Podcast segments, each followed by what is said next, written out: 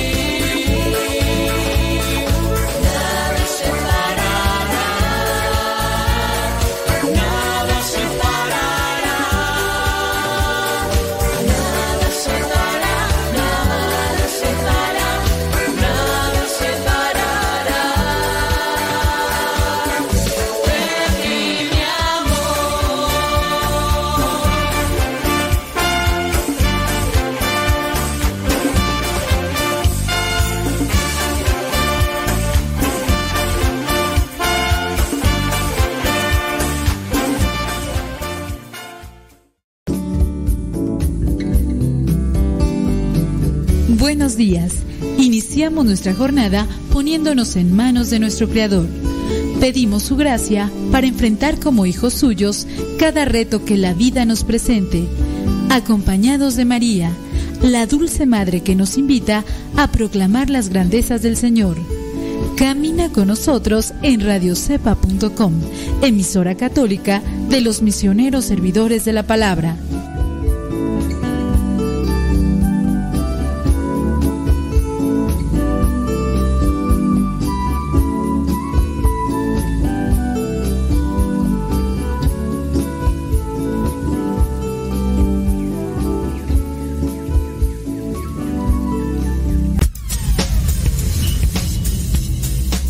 Dice el refrán que a Dios rogando y con el mazo dando.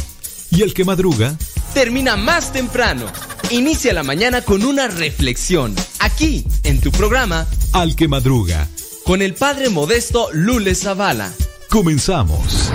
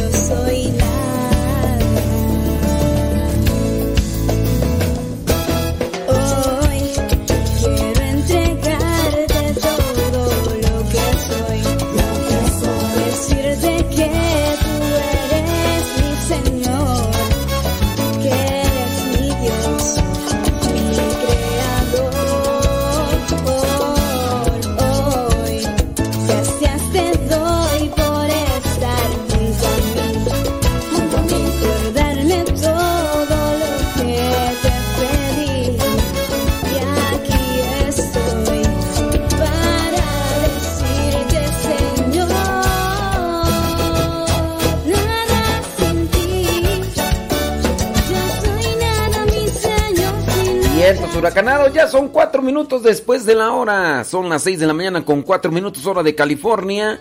Seis de la mañana con cuatro minutos hora de California. Tiempo con el tiempo para que lleguen a tiempo. Decía aquel, son las ocho de la mañana con cuatro minutos hora del centro de México. Son las ocho con cuatro horas del centro de México y son las nueve de la mañana con cuatro minutos hora de Nueva York, la Florida. ¿Dónde nos escuchan? Díganos, criaturas del Señor. Es día jueves 9 de diciembre. La iglesia tiene presente a San Juan Diego y otros santos más. Marulono, saludos allá en San Diego, California, muchas gracias. Carlos Agustín allá en San Jorge, Utah, gracias. Betty Galván allá en Springfield, Oregon. Rosalía González allá en Long Beach, California, gracias. Saludos a Yolanda Vidal allá en Sterling, Virginia. Vanessa Zapata en Texas. Klaus Noemí allá en Fresnillo, Zacatecas. Y Emelda Faguaga en Los Ángeles, California.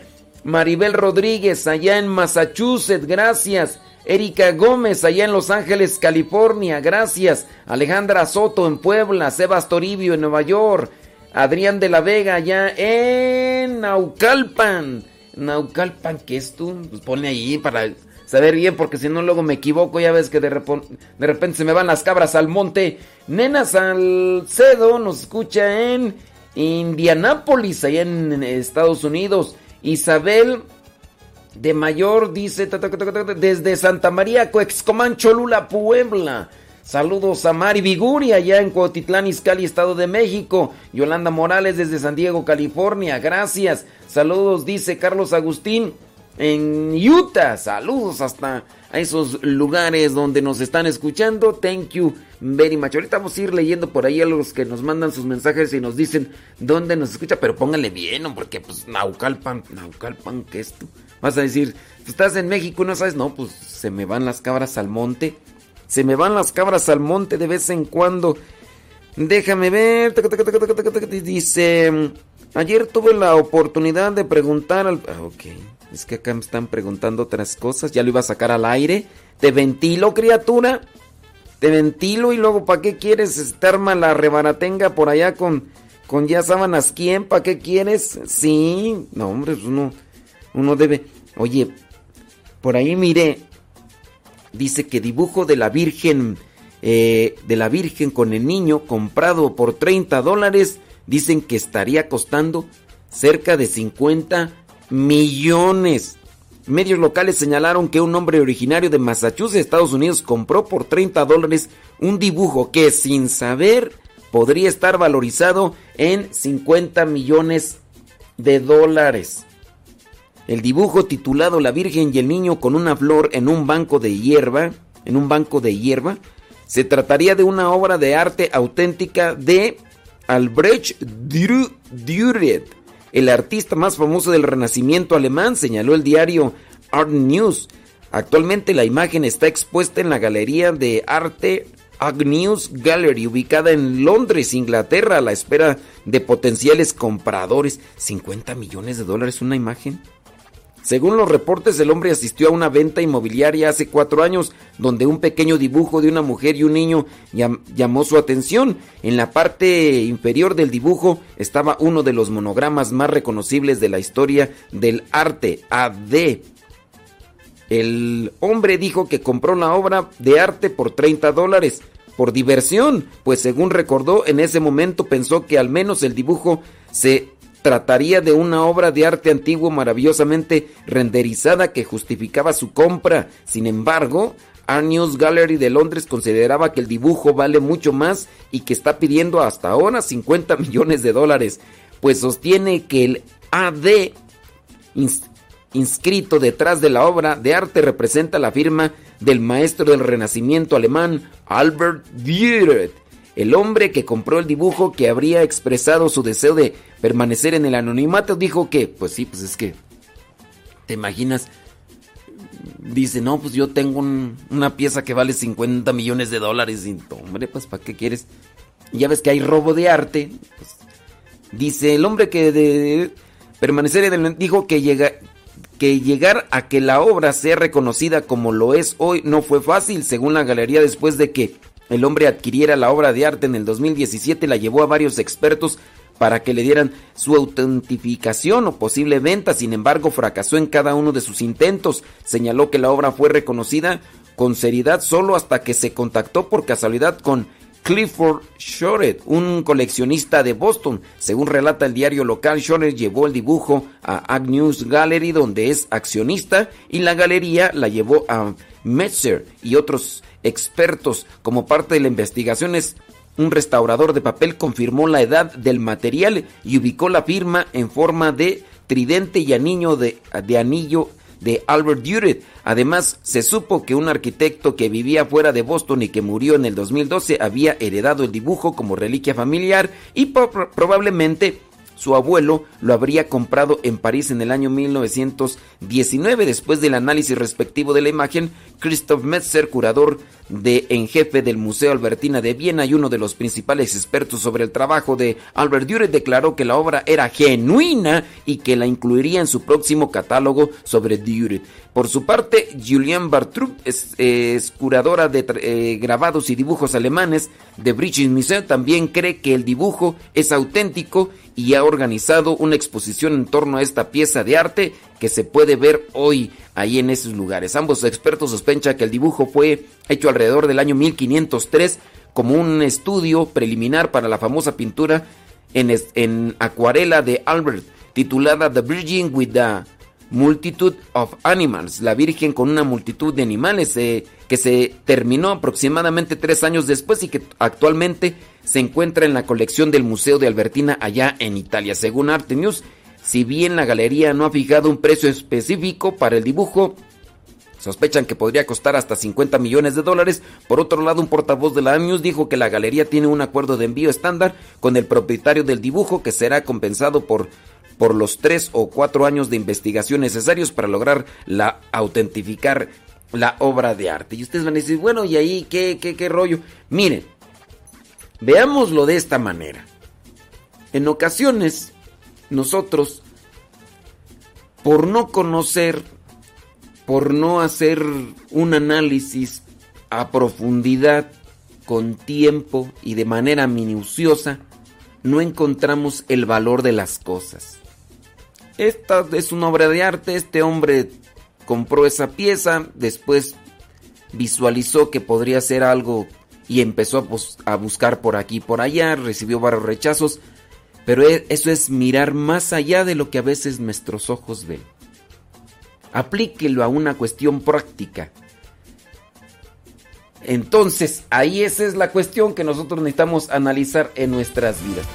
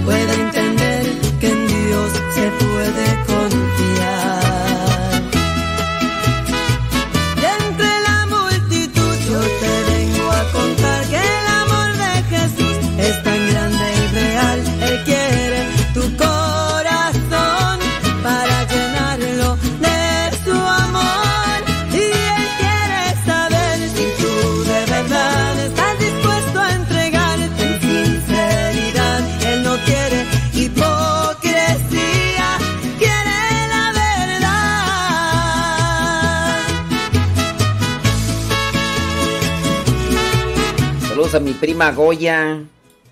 Que de, de, mis primos, pues nada más que por ahí de vez en cuando anda Lupita, ahorita no la veo. Y a mi prima Goya allá en Gringolandia, en diferentes lugares por allá. A mi mamá, que siempre me escucha, fiel radio escucha y que me va siguiendo de vez en cuando porque quiere saber qué hace su hijo y qué dice su hijo. Gracias. Y déjame ver, Joali, saludos Joali. Qué milagro. Te levantaste temprano hoy, sí. Ay, vale, Dios santo. Saludos a Saludos a la señora Alejandra. ¿Ya se levantó el señor José Luis o qué? ¿Ya, se levantó José Luis o qué? Vamos a checar ahí a ver este. A ver, a ver, déjame ver aquí. A ver, tú me dices, ahí más o menos o ya. Ahí está bien, muy bien. Si es que acá de repente se. Ah, ya sé por qué y de repente se sube. Bueno, este es que acá tenía aquí un, un desperfectillo. Eh, déjame ver. bueno, ahorita déjame checar porque ya, ya casi me cuatrapearon los pies, dicen allá en mi rancho. Déjame ver, déjame ver. Bueno, estábamos mirando eso de la noticia ahí de, de esta pintura. Hay personas que podrían quedarse con esa noticia que di sobre la pintura, podrían quedarse con la intención de del dinero. Entonces, chéquele con qué se quedó o con qué fue lo que lo atrajo. Si lo atrajo más la novedad de ah, dinero. Dinero. Entonces, este hay que revisar ahí el asunto porque pues a veces uno podría ser que esté muy apegada a las cosas materialistas. Yo le di otro sentido a la noticia, ¿verdad? Entonces ahí ya estaba mirando en el santoral que el día de hoy hay una santa que se llama Narcisa de Jesús, la santa dedicada a la costura y a la oración. Y me llamó la atención porque como ustedes saben, yo estuve trabajando en la costura del año 1991 al año 1998. Ay, Dios mío santo. Esa, yo digo esas fechas y, me siento ya viejo. Imagínate, año 1991. Trabajaba yo en Gringolandia, en la costura. Y fíjate ya, 1991. Estamos en el 2021. 9 de diciembre. El otro día llegó aquí un chamaquito, pues no, chamaquito, ya un muchacho. Y me dice, dice, dice, padre, qué gusto conocerlo. Yo lo escuchaba cuando era niño. Le dije, espérate, espérate. Y pues sí, es que yo comencé en la radio desde el 2009. Y pues sí, hace más de 10 años. Y dice, era un niño, y ahorita ya tiene que tenía 11 años y ahorita tiene 21. ¿Cuántos? No, tiene 22. Entonces ya es ya es un muchacho. Dice, cuando era niño, cuando tenía 11 años lo escuchaba, padre, lo ponía a mi mamá. ya estamos viejos. Bueno, regreso a esta cuestión Santa Narcisa de Jesús, la santa dedicada a la costura y a la oración. Saludos a todos los que están trabajando en la costura o los que van rumbo a las maquiladoras. Sé de personas porque nos mandan sus videos y sus fotos, nos dicen, aquí lo escucho, aquí en medio de la costura y trabajando ahí duro y tupido. Ahí hay muchos de ustedes que están ahí escuchándonos. Ahí al señor Don David Trejo, que si bien trabaja en una máquina de costura, pero no es para coser ropa, sino él se dedica a coser sillas para caballos. Se dice sillas de caballos, pero no son sillas de caballos, o sí. Bueno, sillas para caballos. Bueno, saludos a los costureros. Déjame ver rápidamente.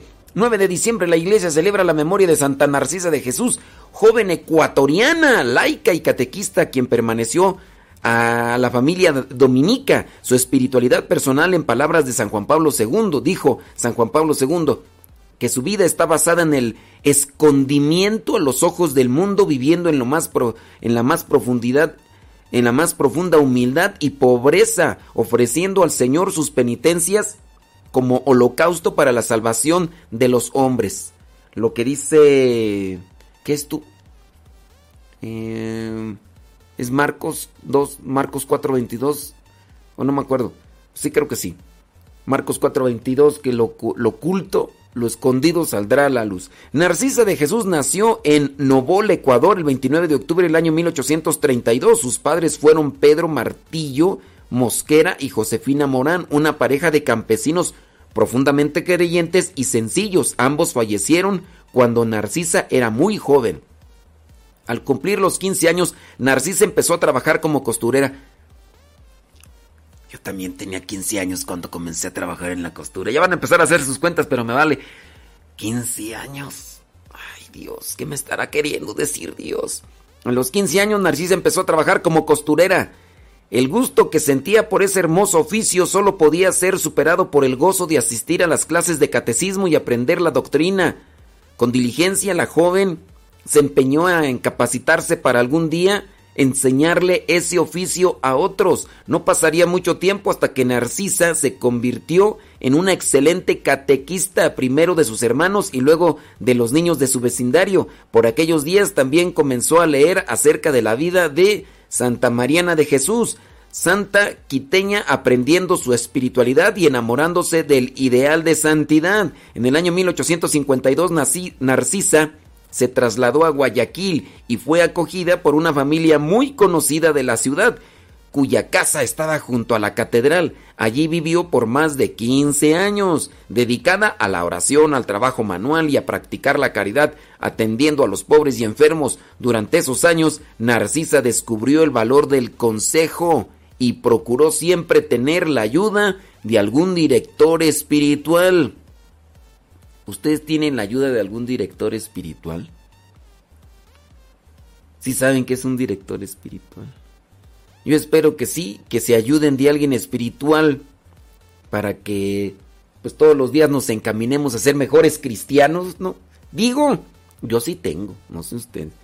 Convencido de la importancia de este recurso para acercarse más a Jesús, tuvo además Narcisa la oportunidad de vivir y compartir por breves periodos con la beata Mercedes de Jesús Molina. A principios del año 1868 viajó a Lima, Perú, donde continuó su vida como laica comprometida al servicio de la iglesia. En la capital peruana vivió en la casa de las hermanas de la Orden Laical de Santo Domingo hasta el día en el que Dios la llamó a su presencia. Narcisa falleció el 8 de diciembre del año 1869, día de la Inmaculada Concepción, a causa de unas fiebres. Después de su muerte se reveló que la joven había hecho un voto privado de virginidad perpetua, de pobreza y de obediencia. La santa vivió años de intensa oración en espíritu de clausura, con ayunos continuos, comunión diaria y cercanía a los demás sacramentos, los testimonios acerca de su cálido trato dulzura y sencillez. Tómala, papá. Ahí es donde uno empieza a decir, pues sí, bien rezandero, pero pues mira nada más cómo trata a la gente. A través de su cálido trato y de su dulzura, dulzura, pues eh, con los demás. Hay alguno tenemos que analizar, tenemos que poner atención cómo estamos comportándonos con los demás, porque a lo mejor sí hacemos mucha oración, pero pues nomás nos hace falta que tratemos bien a los demás. Que hoy yo nada sería así. Que gracias a tu amor puedo vivir. Gracias a ti, solo a ti. Dice que te entregué.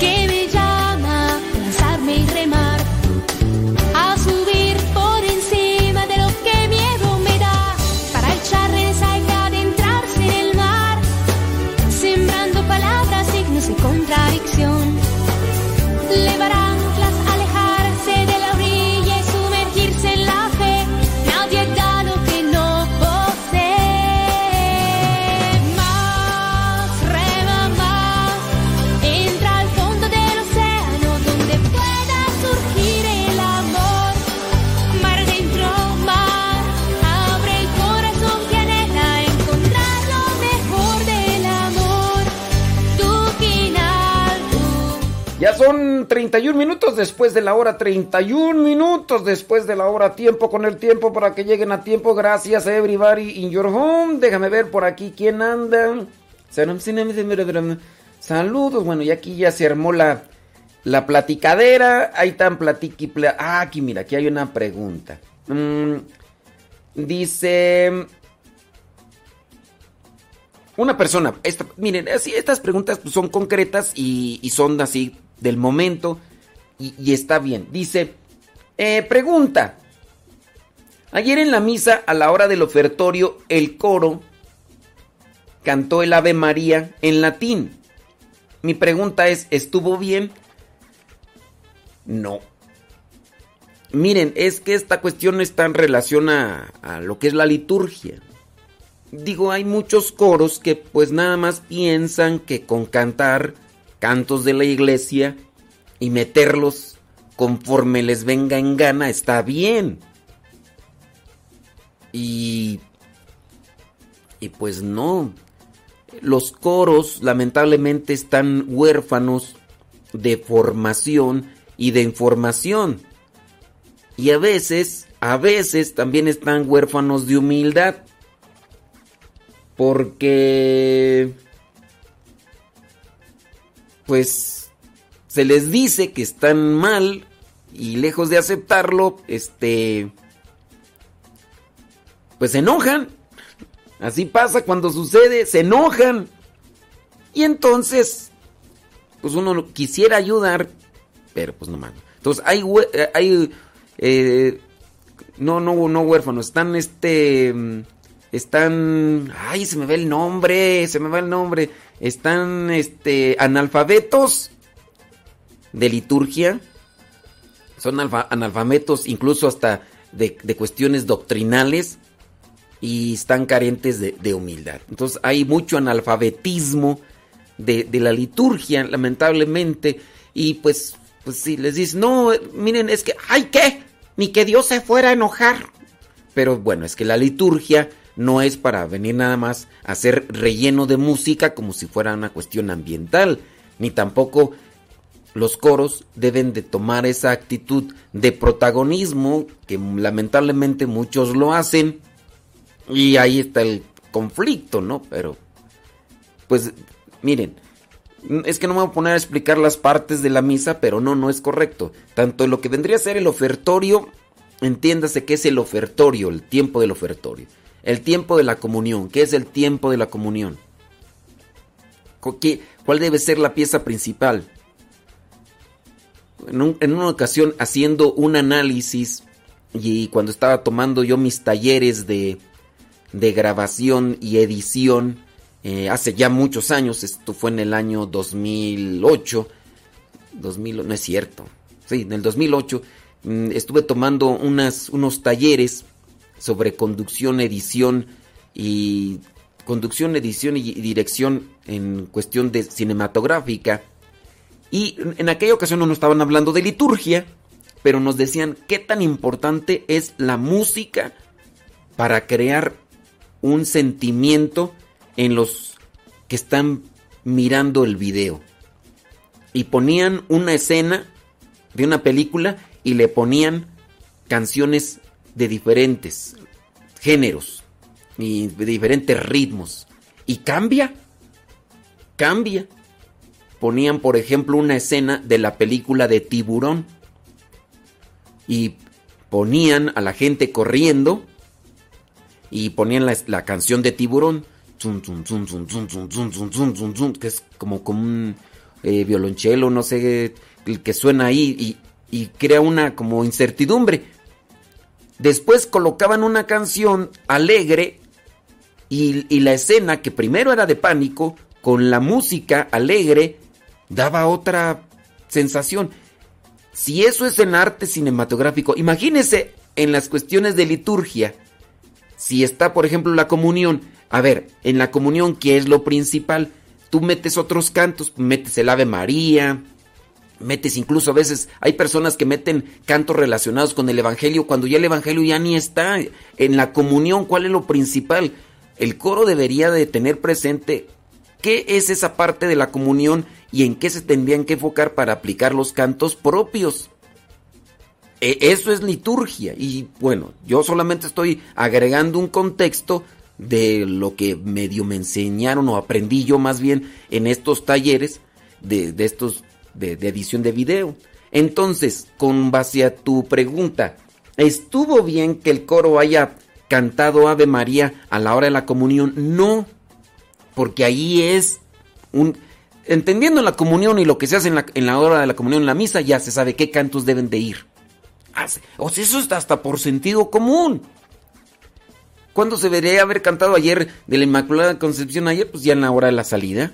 Canto de salida, pues canta el Ave María si quieres en latino, en griego, en arameo, en hebreo, lo que tú quieras. En el de salida. A ver, imagínate que así como les da la gana a los coros, algunos, no todos, así como les da gana de meter cantos, imagínate que en el canto de entrada, no sé, eh, hoy se me antoja eh, voy a poner a la, al inicio de la misa, voy a cantar Adiós, reina del cielo, madre del salva. A ver, ¿crees que quedaría ese canto?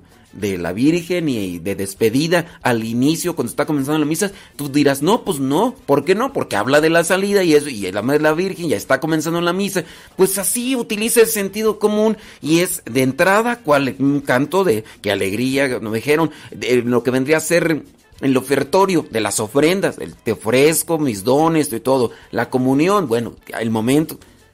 Sentido común, criaturas, pero lamentablemente les digo, hay carencia de conocimiento y también a veces carencia de humildad, porque cuando uno está diciendo esas cosas, eh, muchos de los coros pues, se enojan y se enchilan y todo lo demás. Dice, por acá me hicieron otra pregunta. Tú es que acá ya, los expertos en, los expertos en, eh, en liturgia ya empezaron a, a, opinar y todo el rollo. Dice, eh, acá cantan villancicos en esta época.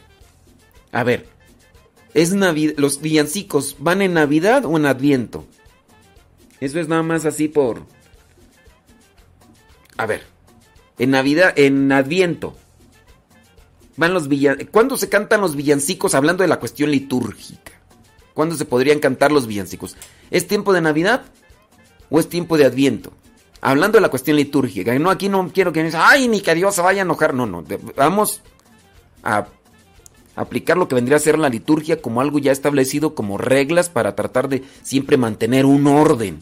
Aquí no es nada más de que, que, si Dios se enoja y que si a Dios le va a gustar y a poco Dios te va a preguntar que cuando llegues allá, no, vamos a mantener un orden. Para eso nos sirven las reglas y lo que vendría a ser ya los esquemas ya establecidos como, como liturgia.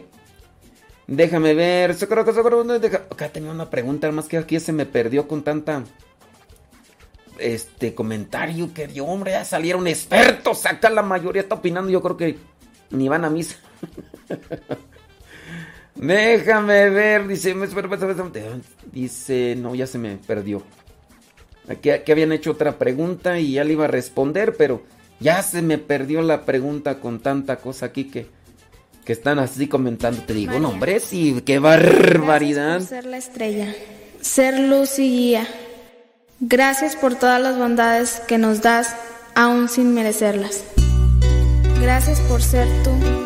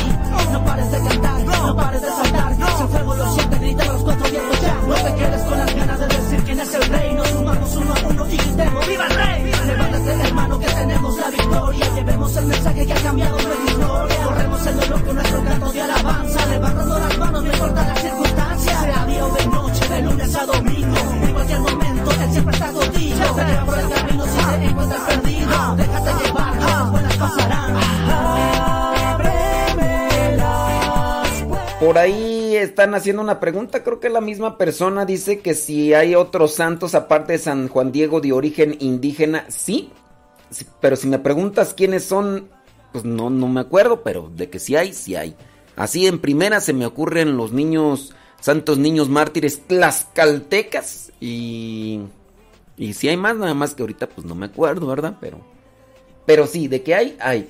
Eh, déjame ver por acá, a ver si hay más preguntas. Si no hay más preguntas. Este. Estoy viendo por acá.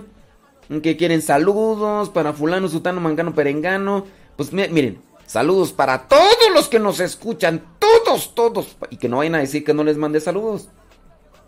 Saludos a todos los que nos escuchan. Y a los que no, también les mandamos para que vean. Bueno, ya ahí no hay más preguntas, además bien ahí nos están diciendo dónde nos escuchan y todo el rollo, pero no hay no hay preguntas.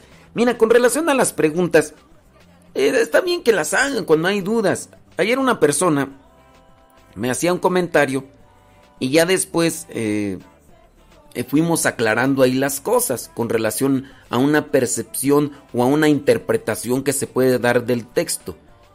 el comentario era sobre la Virgen.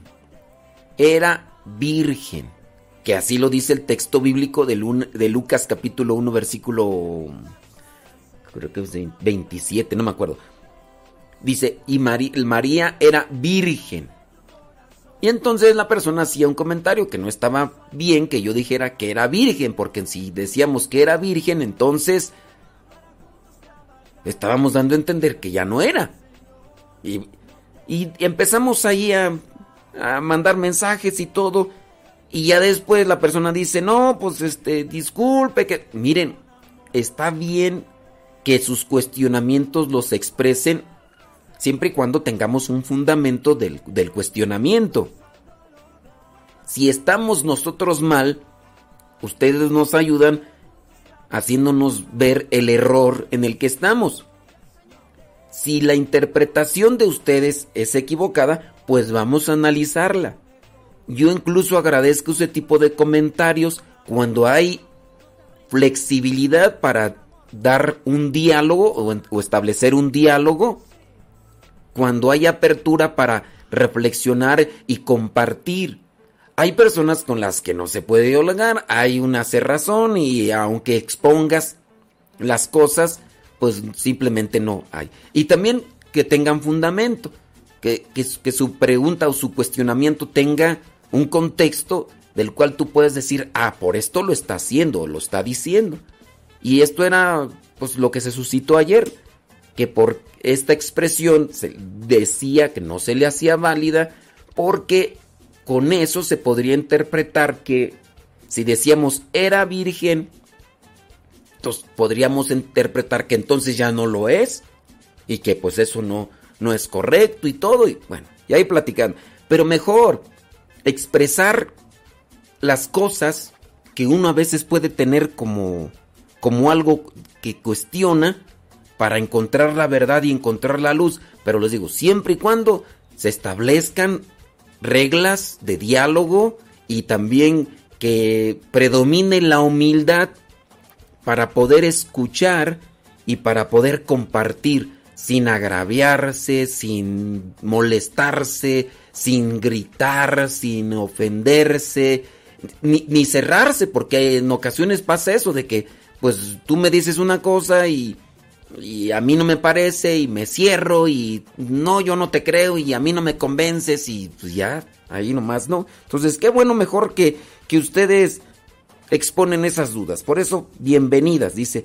Muchísimas gracias, Padre, por sus palabras y hacer cada día más llevadero y ayudarnos a alimentarnos espiritualmente. Espero que tenga un excelente y productivo día. Muy bien. Pues sí, hay cosas. Dice, aquí estamos escuchando su programa. Una pregunta. En nuestra parroquia hay una señora que está cantando con pistas grabadas dentro de la misa. Mm, no tengo ahorita mm, memoria sobre el documento litúrgico que da a conocer que no se use música grabada. no tengo ahorita presente el documento, pero hay un documento litúrgico, un documento de la iglesia, no es, no es algo que yo haya escrito en un libro, no. Es un documento de la liturgia que expresa que no se use música grabada. Pero si me preguntas cuál documento es y en qué número está, no me acuerdo ahorita, pero sí hay uno. En las clases que he tomado de liturgia, nos lo han dicho. Otras veces, cuando yo he dado temas, lo he compartido, pero el hecho de tener una memoria de teflón hace que se me olvide y pues nomás no. Bueno, entonces una pregunta dice, hay una señora que está cantando con pistas grabadas dentro de la Santa Misa. ¿Esto es un abuso litúrgico? ¿Podemos considerarlo? Sí. Si es así, sería conveniente hablarlo con nuestro sacerdote. Si el sacerdote está presente y no hace nada, o lo ignora el sacerdote, porque también nos puede pasar eso, eh, no hay, no, o, o simplemente no lo quiere tomar en cuenta porque no se le hace un agravio, o no se le hace una ofensa, o no se le hace un abuso. Así es que a veces algunos así, pues la liturgia dice que sí, pero a, mí no. Pero sí, coméntelo. Coméntelo. Nada más, ¿sabe qué? Busquen el fundamento. Busquen ahí en el internet, nada más que pues ahorita no tengo el número de, y el documento, pero busquen en el internet el documento y díganle, padre, ¿cómo ve lo que dice aquí este documento de la liturgia? Pues ya a ver qué se puede hacer.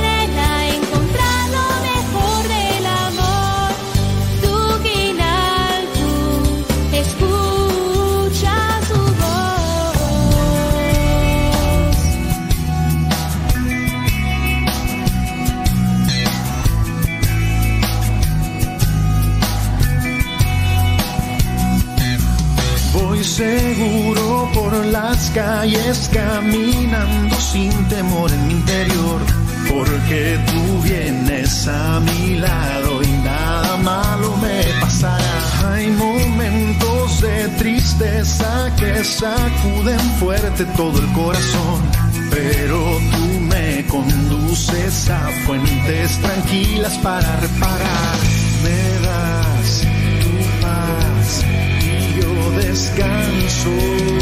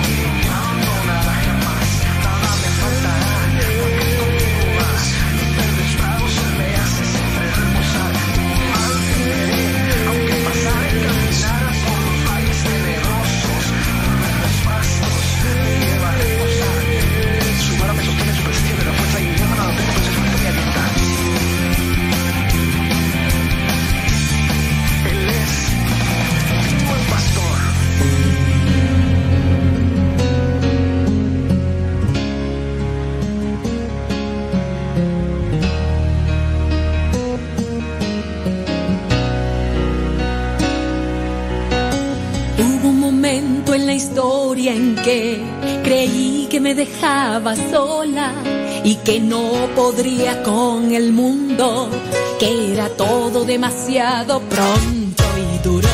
Pero al pasar de los años, todo comenzó a tener sentido y tu mano sostener la mía cada paso del camino, tú conmigo.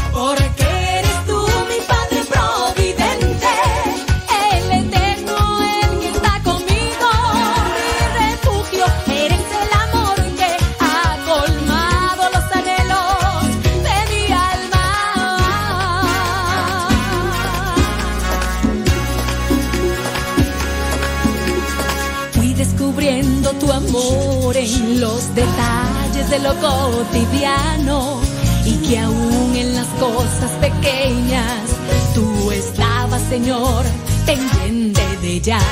Tú me enseñaste a creer que lo imposible puede ser posible,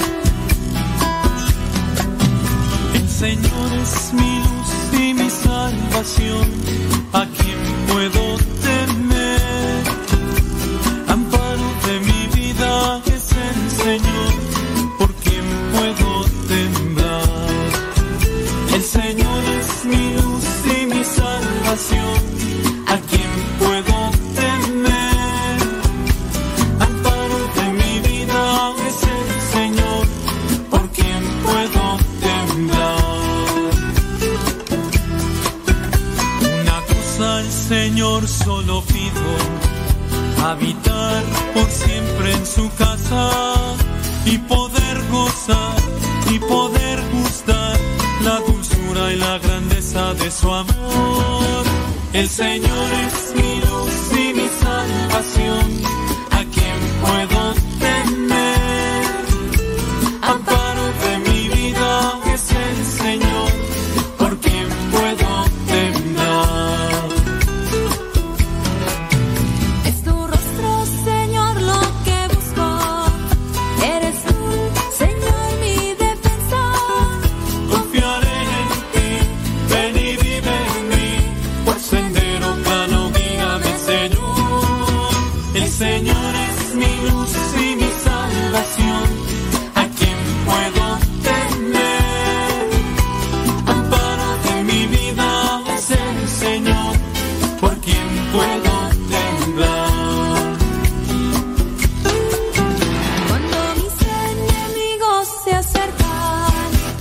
besándose.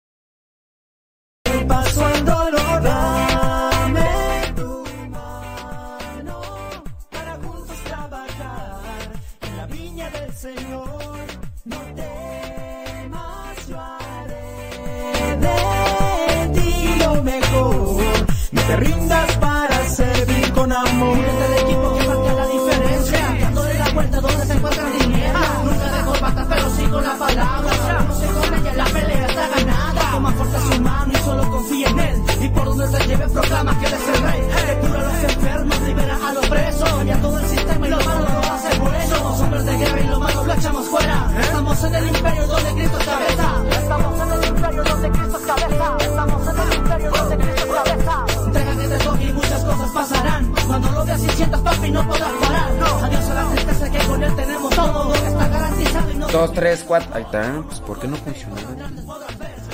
Se desactivó solo, válgame Dios. Este es el micrófono, espéreme tantito. 2, 3, 4, 5, 6, 7, 8, 9, 10. 5, 6, 7, ahí está. Ahora sí, ahora sí se escucha, sí, ya, ya se escucha.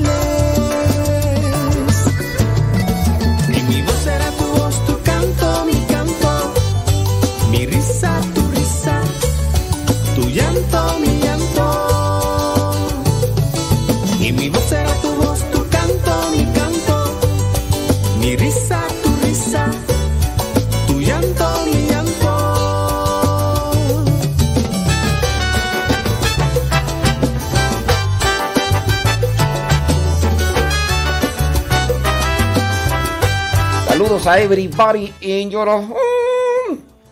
Déjame ver por acá.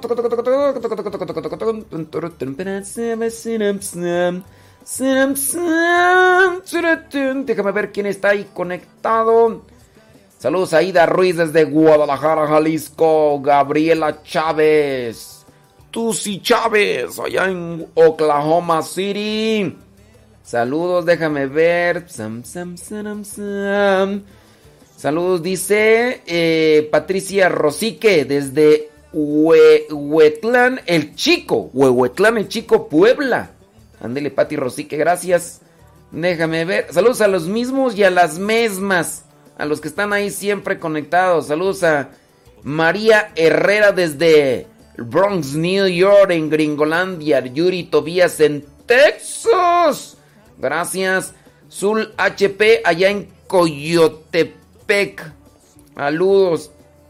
Susana Mendoza allá desde Nuevo Ideal Durango. Gracias. Saludos a Rosalía Sánchez en Atizapán de Zaragoza. Rocío Luna García en Huejonapan, Tepeji de Rodríguez, Puebla. Saludos a Rosa Elia Díaz Mendoza desde Texas. Saludos, déjame ver. A los que no nos dicen dónde nos escuchan, pues no. Por ejemplo, Adelina Cautiño no nos dice dónde nos escuchan, no la voy a saludar a ella, pues, pues, ¿para qué? Pues, no, pues no. Saludos a Antonio Santillán desde Marabatío, Michoacán. Susana Bonilla desde North Hills, California. Saludos, dice Lorena Cisneros desde Carolina del Norte. Narnel Saldana desde Bloomington, California. Ándele pues. Saludos a Robert Terán desde Cali, Colombia. Gracias. Eh, Zenaida Lozano dice desde Dayton, Ohio. Saludos a Alfredo Pérez allá en Phoenix, Arizona. Carlos Agustín allá en Utah. Genaro Chávez en Pillow Point, Texas. Gracias a Rosa Escalante desde Quito, Ecuador. Saludos, dice Alfredo Pérez desde Phoenix, Arizona. Gracias. Muchas, pero muchas gracias. Déjame ver Laura López desde San Diego, California. Sandra H. León desde la Florida. Gracias. Saludos, dice desde... Saludos a... Yoali. Saludos, Yoali. Qué milagro. Saludos a Laura Montoya desde Houston, Texas. Muchas, pero muchas gracias. Estaba mirando por ahí una pregunta, tú. Desde Austin, Texas, dice Claudia Ramírez. Estaba una, una pregunta. ¿Cuál era la pregunta? ¡Pregúntame! Nomás que nada más. Dice. Necesito. eh, Ah, ok. Muy bien. Sí, vamos a hacer así. ¿Por qué debemos unir nuestros sufrimientos a la cruz de Cristo? Mi hija de 11 años me dijo, ¿cómo? ¿Para hacerla más pesada? ¿Qué le puedo decir? A ver, criaturas, ¿qué entienden cuando escuchan la expresión vamos a unir nuestros sufrimientos? Vamos a unir nuestros sufrimientos a la cruz de Cristo. La niña de 11 años le pregunta a la mamá, ¿cómo? ¿Hacer la cruz de Cristo más pesada? A ver, y dice, ¿qué le puede decir la mamá a la, a la hija? A ver, analicen bien la expresión. Quiero llevarlos a lo que vendría a ser una introspección, una reflexión. Unir unir nuestros sufrimientos a la cruz de Cristo. A ver, unir nuestros sufrimientos a la cruz de Cristo equivale a hacer más pesada su cruz. Equivale a hacer más pesada su cruz, unir nuestros sufrimientos a la cruz de Cristo. Ahí les voy a dejar un, un ratito para que rumien, para que analicen. Unir mis sufrimientos a la cruz de Cristo. ¿Es hacer la cruz de Cristo más pesada?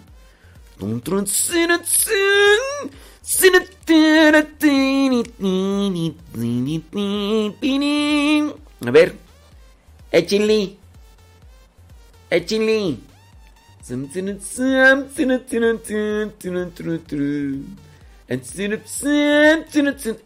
Unir nuestros sufrimientos a la cruz de Cristo es hacerla más pesada. Cuando yo, cuando yo digo, a ver, eso nada más, eso es para que ustedes también le echen coco. Échenle coco, es gratis. A ver, tú estás sufriendo. Tú estás sufriendo. Y yo digo, me uno contigo en tu dolor. Cuando yo digo, me uno contigo en tu dolor, ¿te hago más pesado tu sufrimiento? ¿O qué pasa ahí? Pongamos a la niña, a la niña de 11 años, se le murió su mascota, o se la mataron, lo que haya sido, y está ahí la chiquilla chichi. Y entonces llego yo y le digo, me uno con tu dolor, me uno a tu dolor. Eso sería hacer más pesado el sufrimiento de la niña. Son cuestiones de expresiones que hay que entender. Y también ustedes, papás, échenle, échenle, Échenle porque eh, son cosas muy sencillas a las cuales ustedes deben ya de dar una respuesta desde la vivencia, no tanto la respuesta a, a una niña o a un niño que pregunta, sino son cuestiones a las cuales uno debe de dar respuesta viviendo. Y ya con eso, unir mis sufrimientos a la cruz de Cristo.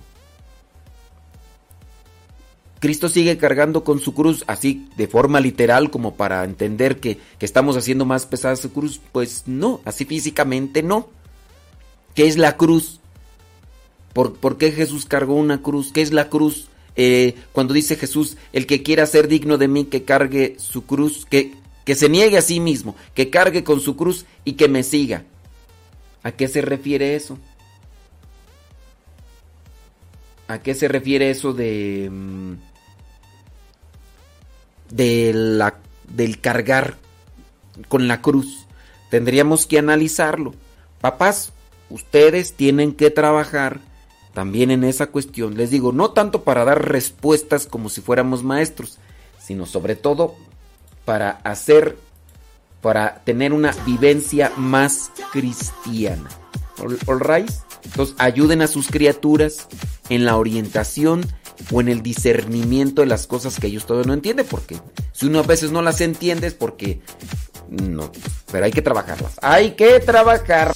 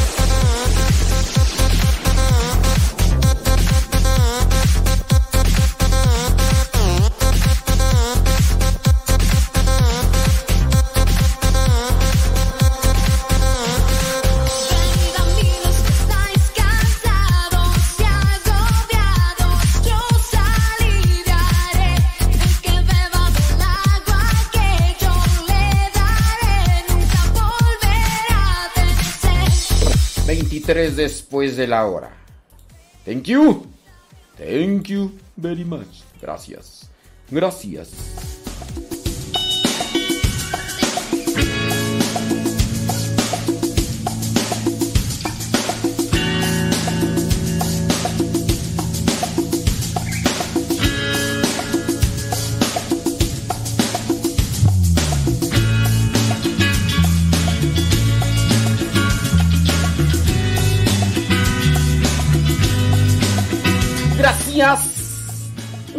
Gracias. Jueves.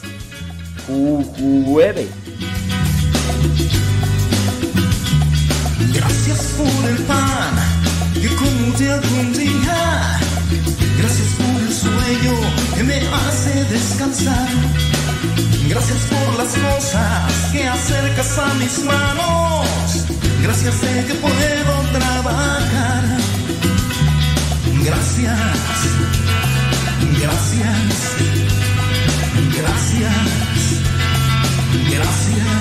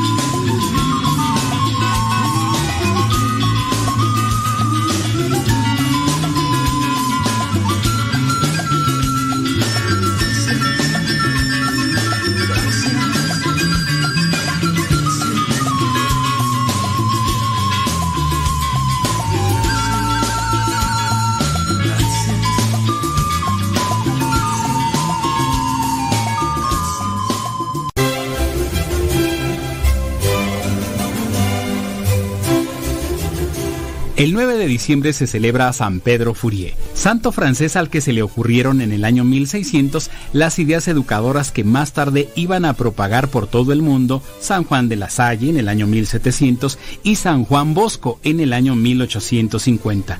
Este santo fue un precursor de la educación gratuita y popular.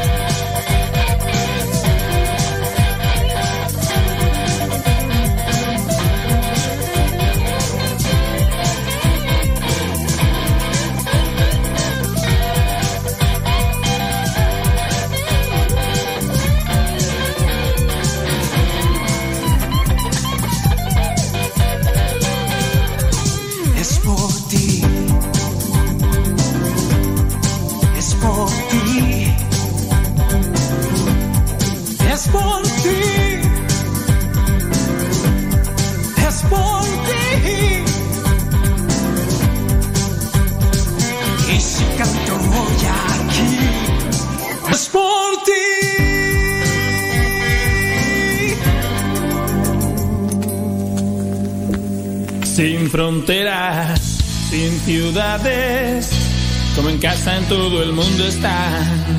Sin historias, sin montajes, animar al pusilánime se va.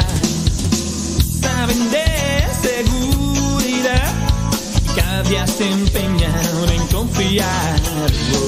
Les sobra capacidad, pero todo lo hacen en comunidad. Sin poderes, sin tarjetas, sin prestigio van, sin temores, sin recetas, sin dinero. Su mensaje no pasa con los tiempos, todos lo llevamos dentro. Su palabra no aflige a quien la oye, más bien libera a quien la coge. Aunque algún día suba a un escenario, no olvidan a nadie abajo. Sin conocerlos son despreciados y ellos siempre se sienten pagados.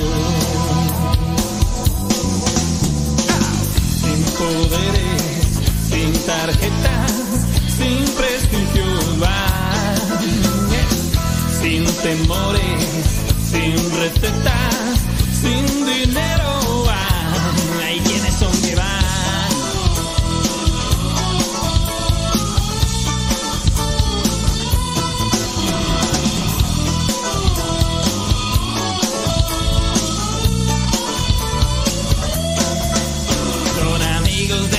son refuerzo de todo. No entienden de competitividad. La deshonra es su gloria, la fama no le importa. Superan su religiosidad, son pobres y enriquecen gente segura y sencilla. Pero que busca la atención de la vida. Que lo rechaza nunca alcanza a explicar el mal que ven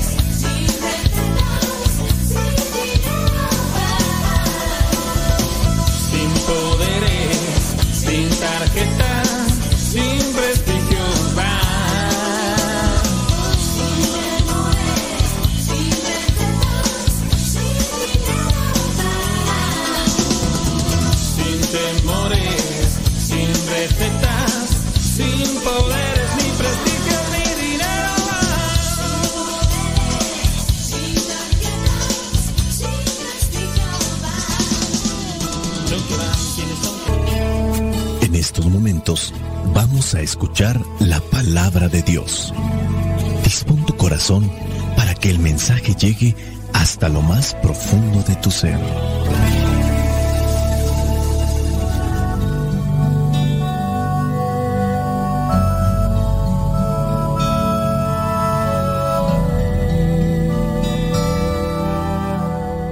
El Evangelio que la iglesia nos presenta para el día de hoy corresponde a Mateo, capítulo 11, versículos del 11 al 15. Dice así, les aseguro que entre todos los hombres, ninguno ha sido más grande que Juan el Bautista, y sin embargo, el más pequeño en el reino de los cielos es más grande que él.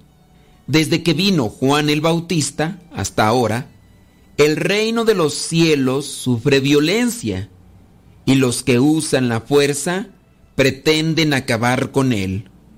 Todos los profetas y la ley fueron solo un anuncio del reino hasta que vino Juan. Y si ustedes quieren aceptar esto, Juan es el profeta Elías que había de venir. Los que tienen oídos, oigan. Palabra de Dios. Te alabamos, Señor. escuchar tu palabra es inicio de fe en ti, Señor. Meditar tu palabra es captar tu mensaje de amor. Proclamar tu palabra, Señor es estar embebido de ti.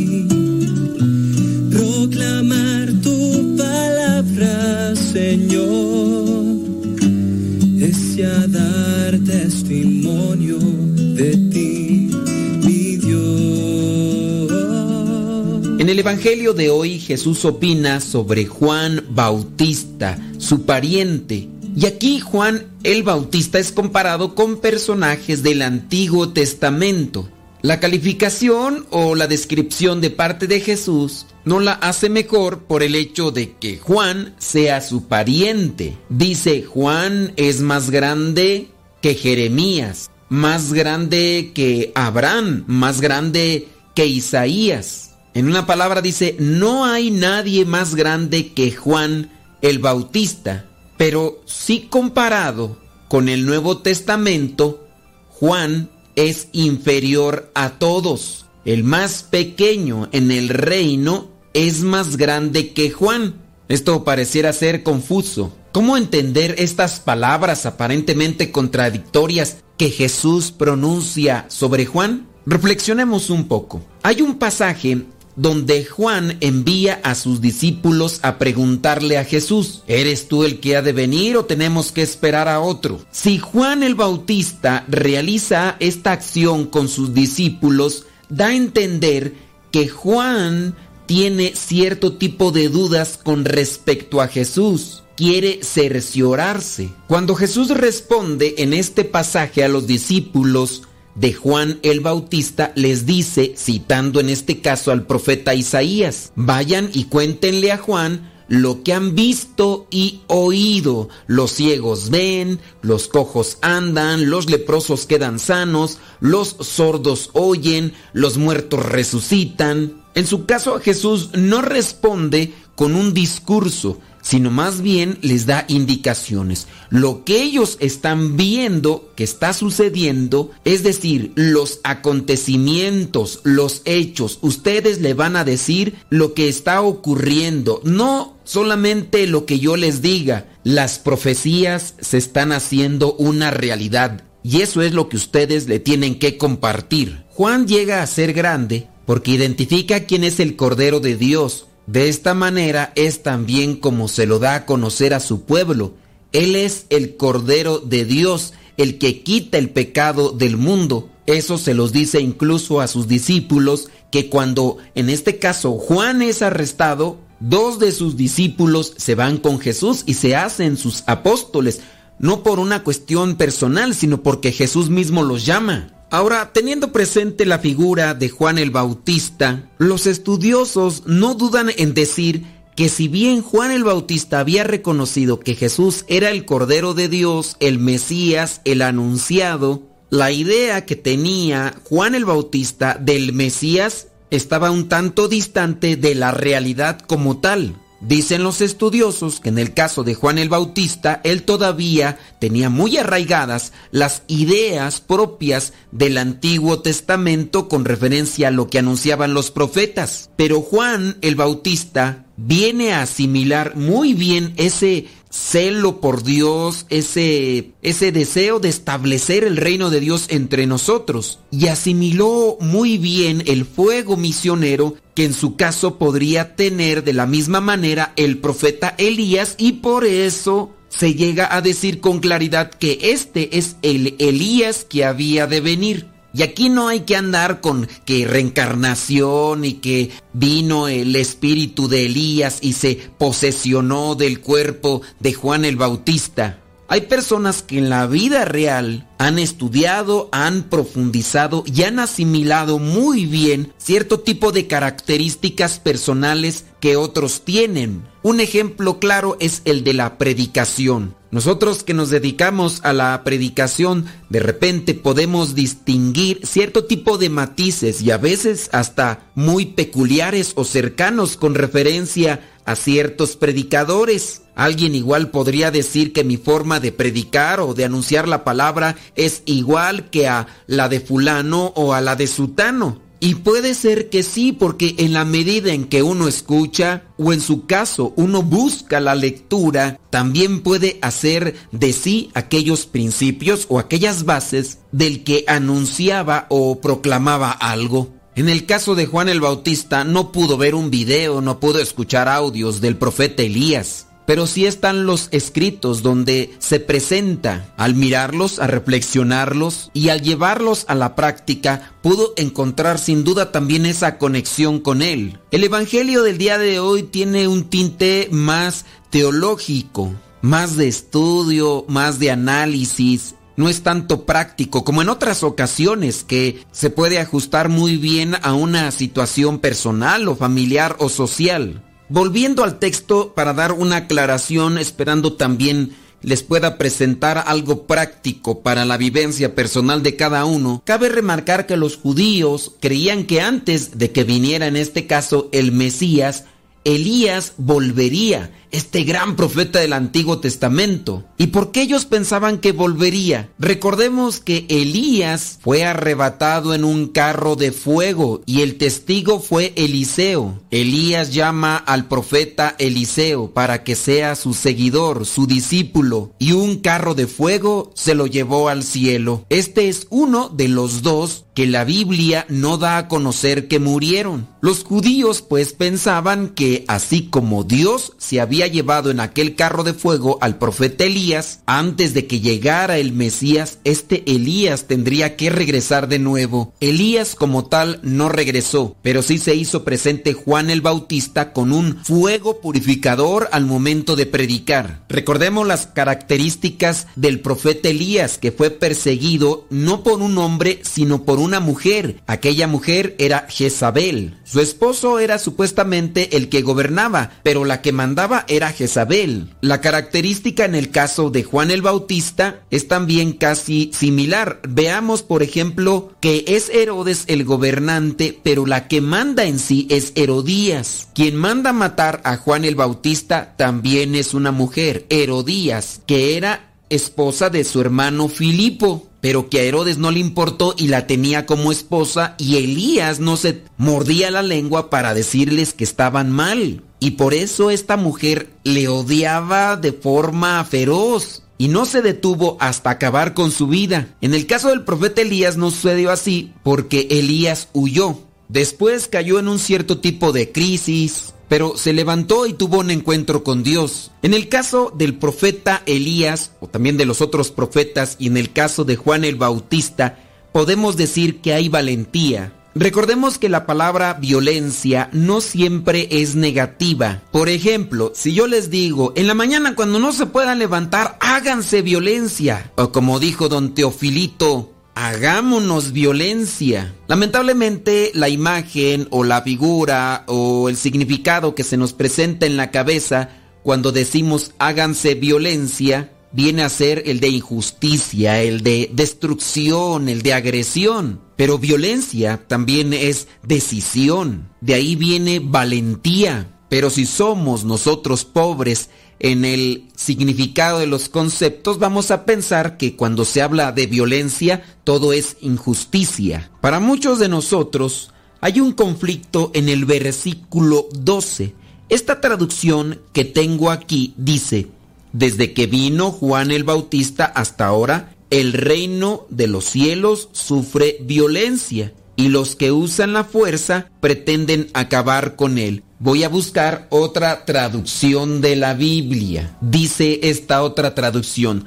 Desde los días de Juan el Bautista hasta ahora, el reino de los cielos sufre violencia y los violentos lo arrebatan. Valentía, violentos. Pero me encontré otra traducción que nos puede ayudar mejor a entender este versículo. Dice así, desde los días de Juan Bautista hasta ahora, el reino de Dios es cosa que se conquista y los más decididos son los que se adueñan de él. Voy a repetir, desde Juan el Bautista hasta ahora, el reino de Dios es cosa que se conquista y los más decididos son los que se adueñan de él. Quedémonos con esta traducción. ¿Somos decididos? ¿Somos valientes? ¿Nos hacemos violencia? ¿Tenemos energía? ¿Tenemos fuerza para hacerle frente a la maldad, al enemigo? Solo así se conquista el reino de Dios. Y solamente los decididos entrarán en el reino de los cielos. Soy el Padre Modesto Lule de los misioneros servidores de la palabra. La bendición de Dios Todopoderoso, Padre, Hijo y Espíritu Santo, descienda sobre cada uno de ustedes y les acompañe siempre. Seamos violentos en el sentido cristiano como lo hemos visto el día de hoy. Seamos decididos y vayamos a vivir la palabra. Lámpara es tu palabra mis pasos, luz en mi sendero. Lámpara es tu palabra para mis pasos, luz en mi sendero. Luz, tu palabra es la luz. Luz, tu palabra es la luz. Yo guardaré tus mandamientos. Señor, dame vida según tu promesa. Lámpara es tu palabra para mis pasos, luz en mi sendero. Lámpara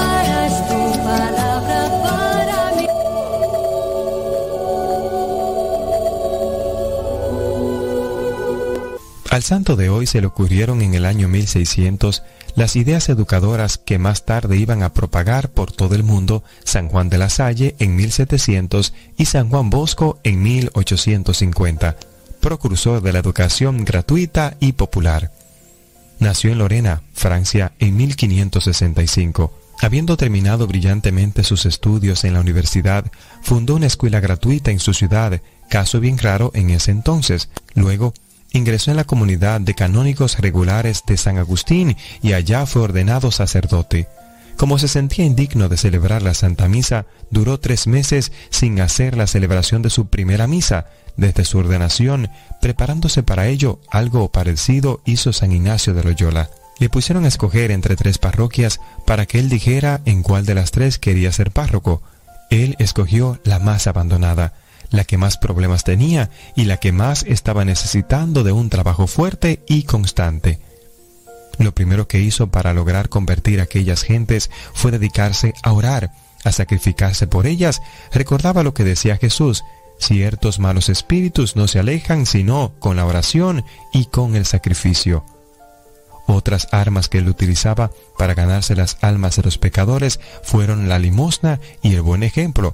Quería cumplir con aquel mandato del Señor que dice, de tal manera luzca ante los demás la luz de vuestro buen ejemplo, que los demás al ver vuestras buenas obras glorifiquen al Padre Celestial. En su parroquia existían numerosas personas que habían tenido bienes de fortunas, pero un mal negocio o un incendio o una enfermedad o un robo, entre otras, había quedado en una gran pobreza. Para ellos fundó nuestro santo una caja de mutua ayuda, con la cual depositaban las contribuciones que las gentes le hacían y de ahí iba sacando para prestar a quienes habían quedado en ruina. Lo único que les exigía era que si un día lograban volver a tener otra vez los bienes suficientes, devolvieran lo que se les había prestado.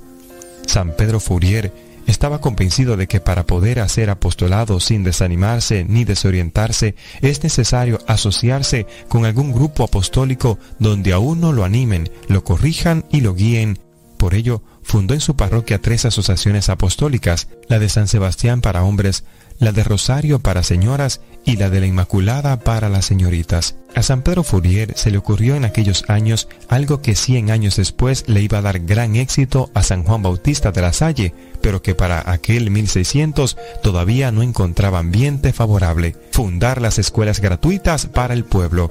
Trató de hacerlo en su parroquia, pero se encontró con que los sacerdotes no aceptaban dar clases en primaria y los padres de familia que eran muy pobres, no les interesaba que sus hijos estudiaran. Además, los maestros que encontraba no tenían vocación para ello. Total, fue un fracaso total.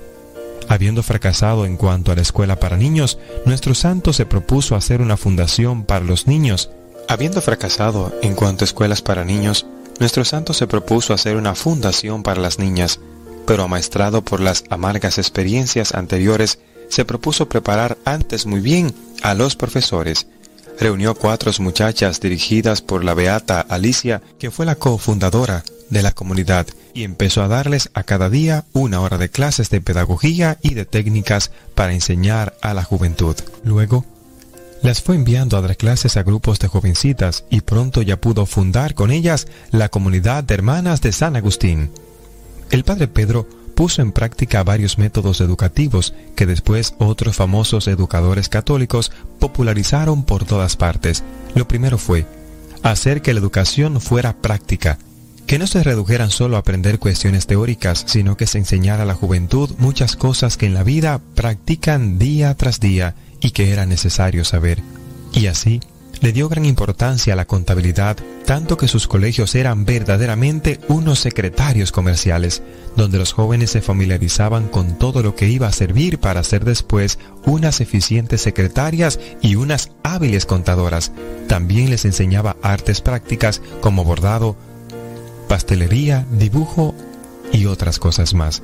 Su parroquia estaba infestada de calvinistas y evangélicos, lo cual era un serio peligro para los católicos. Lo primero que se propuso a nuestro santo fue instruir a sus feligreses acerca de los diez errores o herejías que enseñan los protestantes, para que no se dejaran engañar por ellos. Luego, fue insistiendo en que el católico, por pertenecer a la mejor religión del mundo, debe tener un comportamiento mejor que todos los demás. Y a los protestantes les recordaba cuán bueno y provechoso es pertenecer a la Santa Iglesia Católica.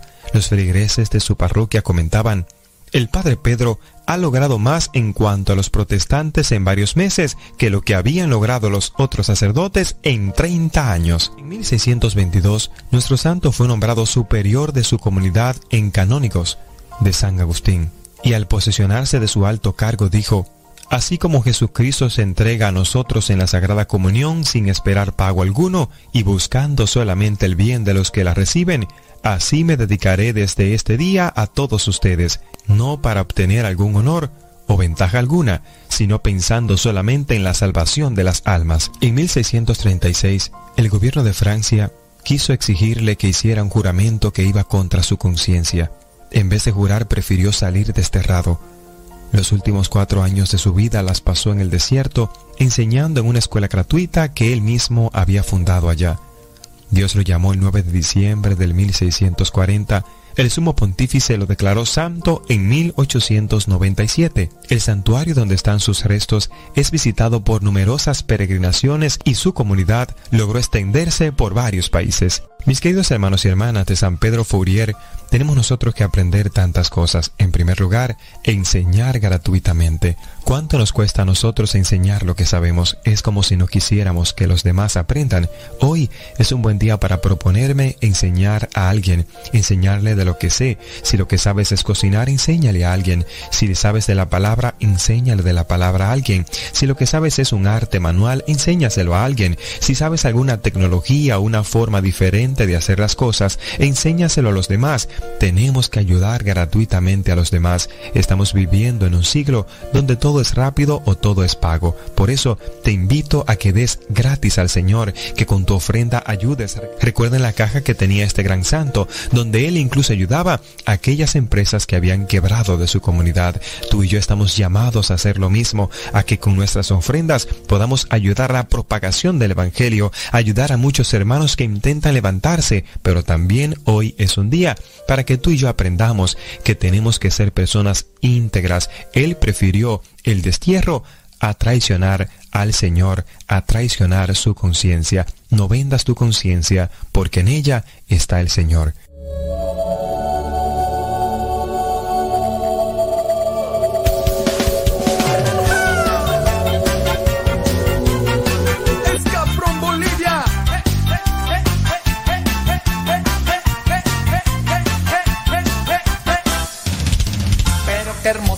Que murmuran en tu contra y que critican tu forma de alabar. Pero qué bello es oír cuando hablan para vos, porque tu vida la entregaste a Dios. Pero qué tierno es que piensen de que somos unos locos, zanahorias, aleluyos y demás. Pero que super escuchar que empiezan a criticar por la forma en que nos gusta alabar. Lo loco, loco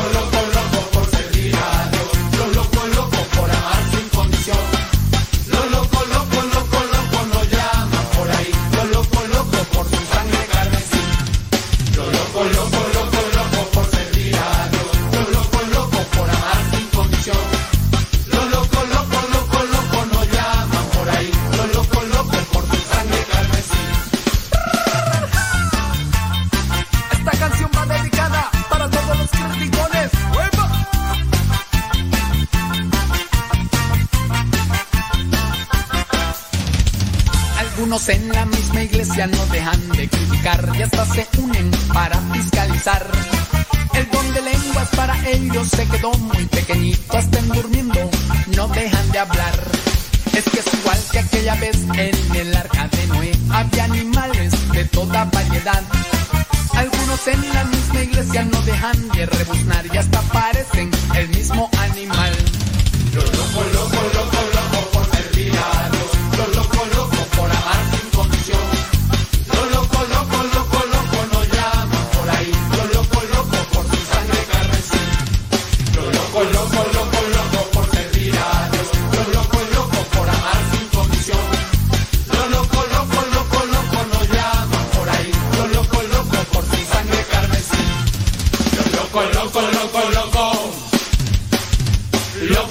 Loco, loco, loco. Loco, loco, loco. Loco, loco, loco. Lo loco, loco, loco, loco por servir a Dios.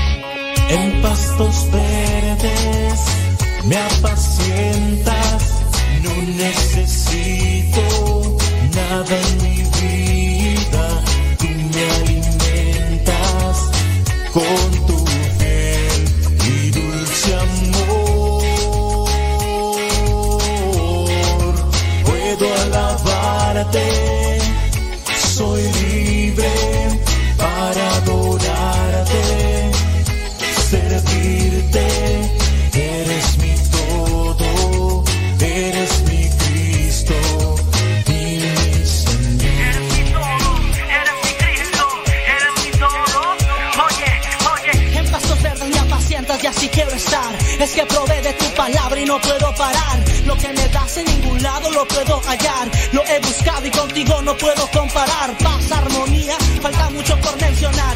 Es que estoy contigo y no me falta nada más. Estaba triste y me diste felicidad. Estuve solo y me brindaste tu amistad. Estaba cansado y me fuiste a reanimar. Estuve preso y me diste la libertad. Abriste mis ojos cuando quería oscuridad. Me motivaste a nunca mirar atrás. Seguir pa'lante, aunque quieran retrasarme. Con tu poder, ah, ya nada podrás echarme. Me apacientas, me alimentas. me apacientas, no necesito nada en mi vida, tú me alimentas con tu fiel y dulce amor. Puedo alabarte, soy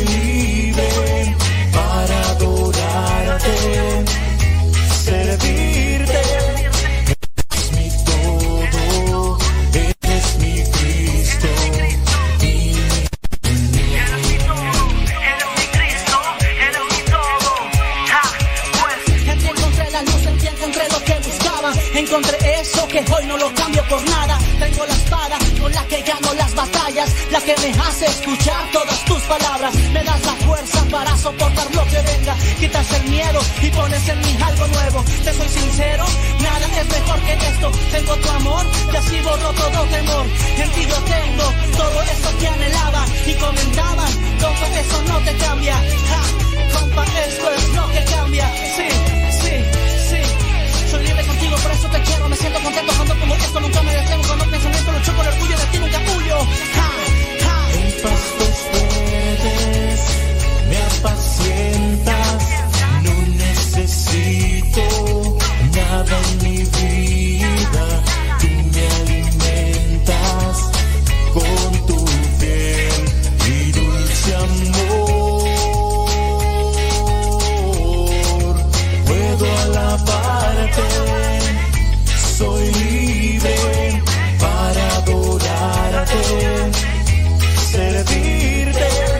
Eres mi todo, eres mi Cristo mi Señor. Ja, hey yo pues, MC Coco, directo del movimiento Rapa, Tomás Hernández, sí, ja, una vez más.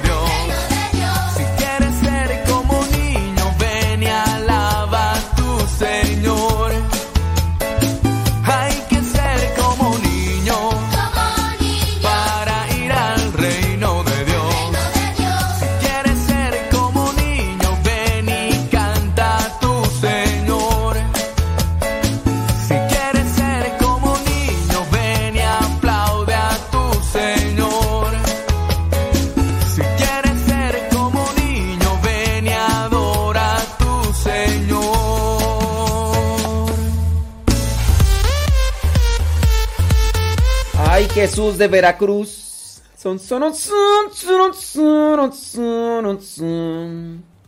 Déjame mirar acá los mensajes. Dice una persona. Saludos. Saludos a Ugolina. ¿Desde dónde tú? Crossy, California. Mm. Al rato me voy a meter al Google Maps para ver dónde queda Crossy, California. Dice una persona por acá, eh, ¿cuál es la manera correcta de decir en el nombre del Padre, del Hijo y del Espíritu Santo? O en el nombre del Padre, en el nombre del Hijo y en el nombre del Espíritu Santo. No. La manera propia, correcta, es en el nombre del Padre, del Hijo y del Espíritu Santo.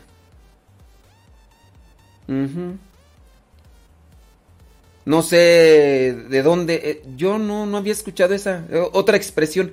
En el nombre del Padre, en el nombre del Hijo, en el nombre del Espíritu. Ah, Como está incluso litúrgicamente así. En el nombre del Padre, del Hijo y del Espíritu Santo. Amén. El Señor está con. No, no decimos en el nombre del Padre, en el nombre del Hijo. Entonces, pues no sé. A veces hay gente que inventa, ¿no? Cosas. Por ejemplo, eso de que le llaman diosidencia. Esa es una invención. La palabra ni existe. Claro, yo sé, algunos les da flojera o les da no sé qué utilizar la palabra providencia. La providencia, Dios provee, Dios interviene. Les da flojera. O quieren ser quieren ser novedad. Oh, mm, diosidencia. ¿Y eso qué es? ¿O qué? Ah, es que en vez de decir coincidencia es diosidencia, porque Dios intervino. Pero ¿para qué dices diosidencia? Di providencia. La providencia de Dios lo puso en el camino. Pero algunas personas quieren ser y sacar una novedad. Entonces, pues, pues. Saludos a Marta López desde Marina del Rey, California. Si no sé quién es, pero sí tengan cuidado en eso de las novedades. Déjame ver por acá. Ah, una persona estaba preguntando que dice que el padre se salta la humilía, que no la dice, que si eso es correcto. Por ahí en alguna ocasión les puse los escritos. Déjame ver si ahorita lo encuentro. Déjame ver. Ahorita lo busco, espérame tantito. Espérame tantito. Sí. Déjame ver. Mira, con relación a esto de la homilía. Con esto de la homilía. eh, déjame ver el escrito que una vez hice. Una vez, hace un, mucho tiempo. Dice. Sobre la homilía entre semana no es obligatorio. Entonces no sé si esta persona fue entre semana, de lunes a viernes, a sábado, no, lunes a viernes, no sé si haya ido la persona entre semana, pero como con relación a eso, el derecho canónico, y espero que sepan que es el derecho canónico, porque hay veces que uno dice esta cosa, ¡ay, quién sabe qué será eso! El derecho canónico es el que establece las normas, leyes dentro de la iglesia. Así como el derecho civil, que va a lo que son las penas, los cargos y las leyes, todo eso. Pero el derecho canónico se habla con relación a la iglesia. Las- la- lo que establece. Quienes tienen las, leyes, las normas, los reglamentos es el derecho canónico en la iglesia. Bueno, pues en el número 767, parágrafo 2, 767. Saludos, Aida Ruiz en Guadalajara. En el parágrafo 2 dice, en todas las misas de los domingos y fiestas de precepto, aquí uno tiene que saber cuál es la fiesta de precepto, ¿no? Que se celebre con participación del pueblo, debe haber homilía, debe. Es un imperativo, es mandato, debe haber homilía. O sea, de lunes a sábado puede ser opcional. A excepción de que si es solemnidad, y ya ustedes tienen que dar... No, no, solemnidad no, es precepto. Ah, dice fiestas de precepto, o sea, tiene que ser precepto. Por ejemplo, en México. En México tenemos cuatro celebraciones de precepto. Si están fuera del domingo, es de precepto. Es decir, que si uno falta a misa en esos días fuera del domingo, es considerado también una falta o pecado grave. Y uno tiene también que buscar la confesión si es que no se pudo participar por otras cuestiones, digamos, enfermedad o un viaje obligado que se tenía que hacer y cosas de esas, pues ahí sí ya no se puede. Pero de lunes a sábado es opcional. A ver, apúntenselo. Y no sé si la persona que hizo la pregunta todavía está. ¿Quién fue la que hizo la, la pregunta tú? A ver si me ayudan a ubicar a la persona que hizo la pregunta sobre la... Esta Verónica, ¿no? ¿Fue Verónica Torres? ¿Estará todavía ya escuchando? Porque luego hacen las preguntas y se van. Ujú. ¿Quién sabe si estará por ahí? Bueno, Verónica Torres hizo esa pregunta. De lunes a sábado no es obligatorio decir la, la homilia. Entonces, solamente es obligado para los sacerdotes decir homilia domingos y celebraciones o fiestas de precepto. Domingos y celebraciones de precepto. Cada conferencia episcopal establece lo que son las misas de precepto. En Estados Unidos no sé cuáles sean las misas de precepto. Ustedes pueden visitar la página de la Conferencia Episcopal de Gringolandia. En México la Conferencia Episcopal tiene en su página establecida cuáles son las misas de precepto. Y pues ya, ustedes ahí tendrían que revisar. Entonces, Derecho Canónico 767, parágrafo 2. Ahí dice que solamente domingos y misas de precepto. Mm, Debe haber. Dice, no se puede omitir sin causa grave. No se puede omitir la homilía el domingo ni en misas de precepto sin causa grave. Aquí tiene que ser un- una causa grave para que diga, no, no homilía. Aunque sea corta, pero debe de haber. Dice el parágrafo 3 del mismo canon 767.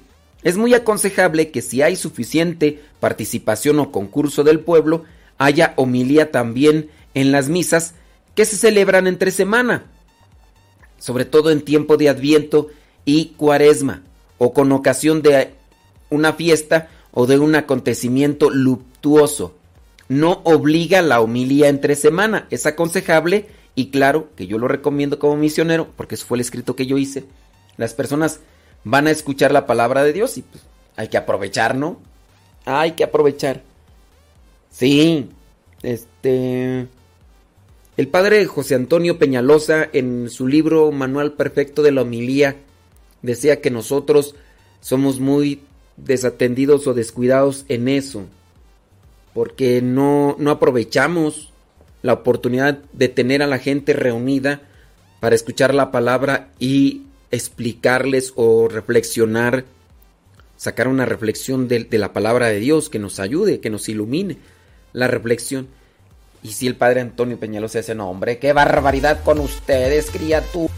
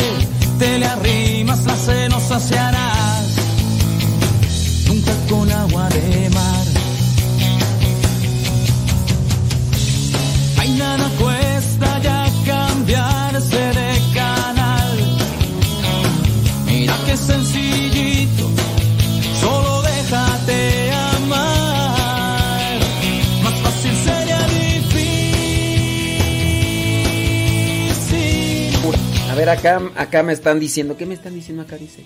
Pregunta, dice, como mamá ando arriando a todos para que no se les olvide la misa de precepto como ayer. A ver, en México. Ayer fue misa de precepto para México. ¿Quién me puede dar la respuesta? ¿Me puede alguien dar la respuesta? ¿Cuáles son las misas de precepto? ¿Cuáles son las misas de precepto? Para la iglesia en México. El día de ayer fue misa de precepto para México. Ayer fue solemnidad, pero no las solemnidades, no todas las solemnidades son de precepto. A ver, ¿alguien me puede decir cuáles son las cuatro misas? Ya ahí les estoy ayudando. ¿Me, ¿Alguien me puede decir cuáles son las cuatro misas de precepto en México? ¿Alguien me puede decir qué días, por favor? En México, no sé de Estados Unidos. No sé de Estados ¿Alguien puede decir? A ver, también eso ya se los he dicho y también ahí en mi página preguntas de católicos.blogspot.com ahí se las dejamos.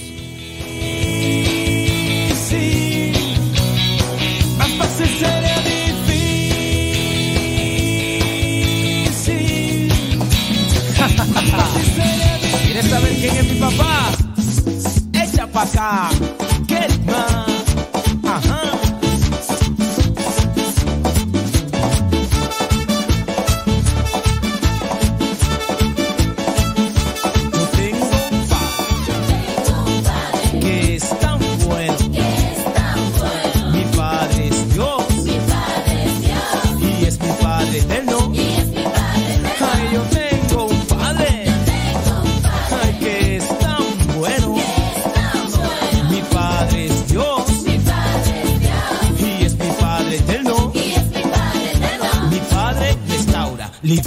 Perdona, sana, bautiza, renueva, liberta y llena de amor. Y llena de amor. Y llena de amor.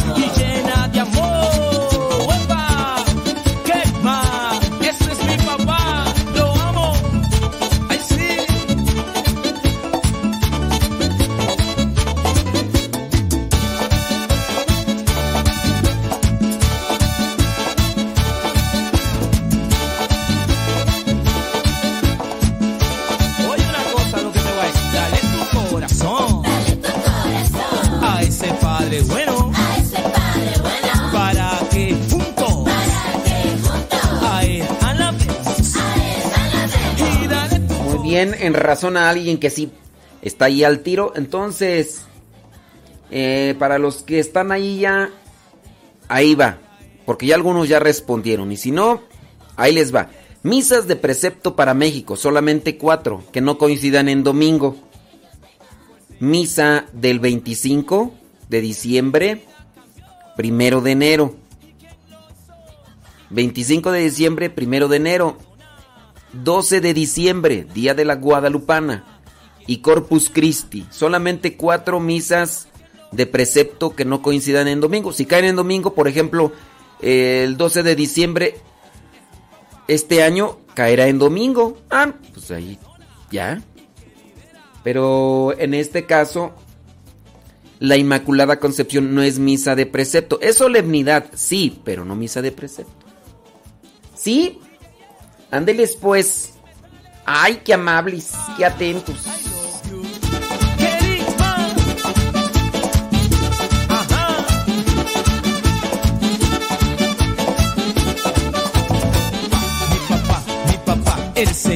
Y bueno, déjame nada más recomendar, porque acá me están diciendo que también el 24. No, el 24 no es misa de precepto.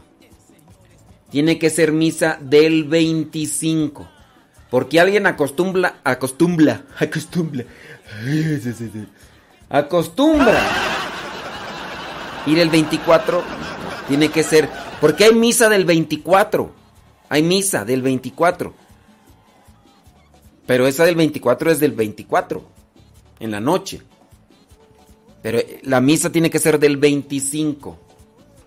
Misa del 20. Como por ejemplo, hay veces que, que viene la gente a misa del sábado en la tarde-noche aquí. Y nosotros aquí el sábado en la tarde-noche no celebramos la de el domingo, celebramos la del sábado. Entonces, esa es misa del sábado todavía. Entonces, Entonces ahí la cuestión es que si es del 24 no cuenta como misa del 25, ni tampoco es 24 y 25, solamente para los... Y sobre la homilía dicen que sí, es entre semana cuando el padre omite la homilía a veces. Eh, no preparó, no, no trae ganas.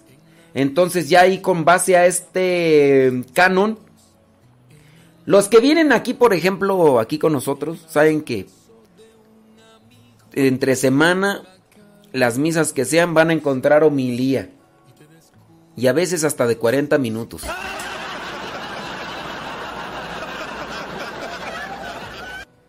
Sí. Entonces, este... mm, Acá, no. En algunos otros lugares se quejan porque son las misas bien, las homilías bien cortitas. Aquí se quejan porque son muy largas. Pero, pero bueno, bueno, bueno.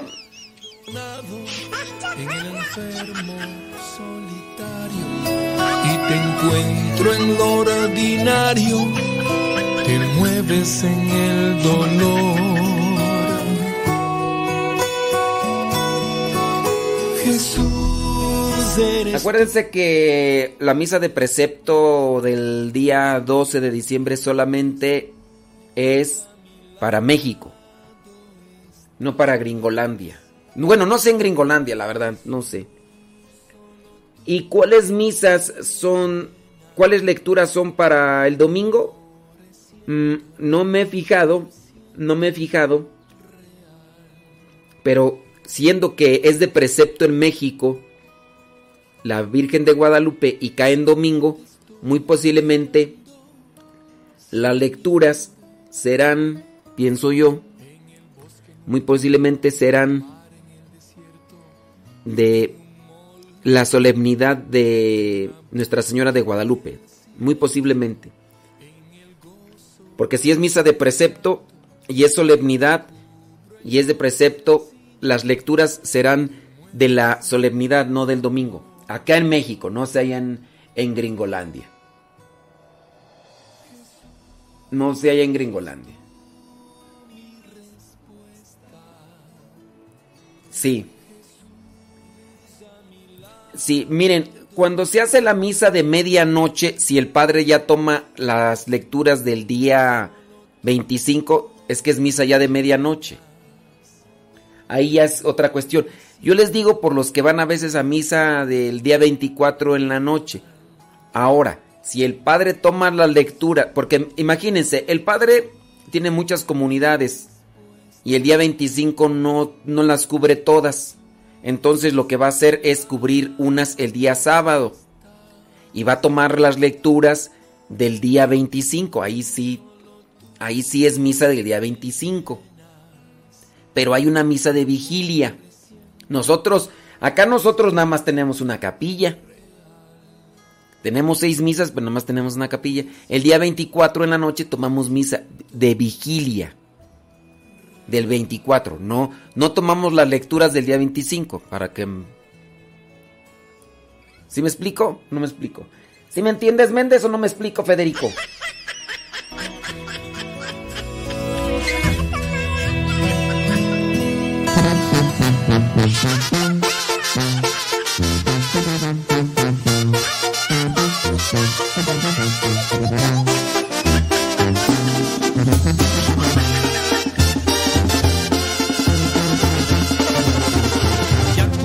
50 años, es sacerdote activo, Flaviano lleva por nombre y Amatuli por apellido.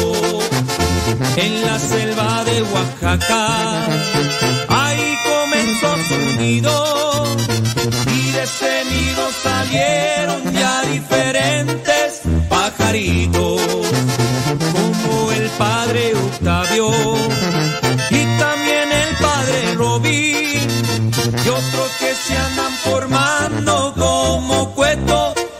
Guatemala.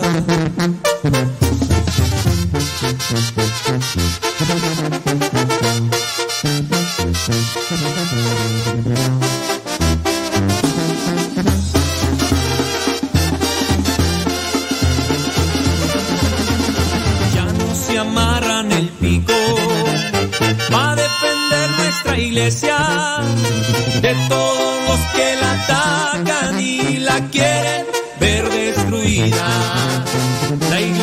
que fundó Cristo. Está escrito en la Biblia, Mateo 16, 18 son palabras muy claritas. Padre Flaviano Amaturi, a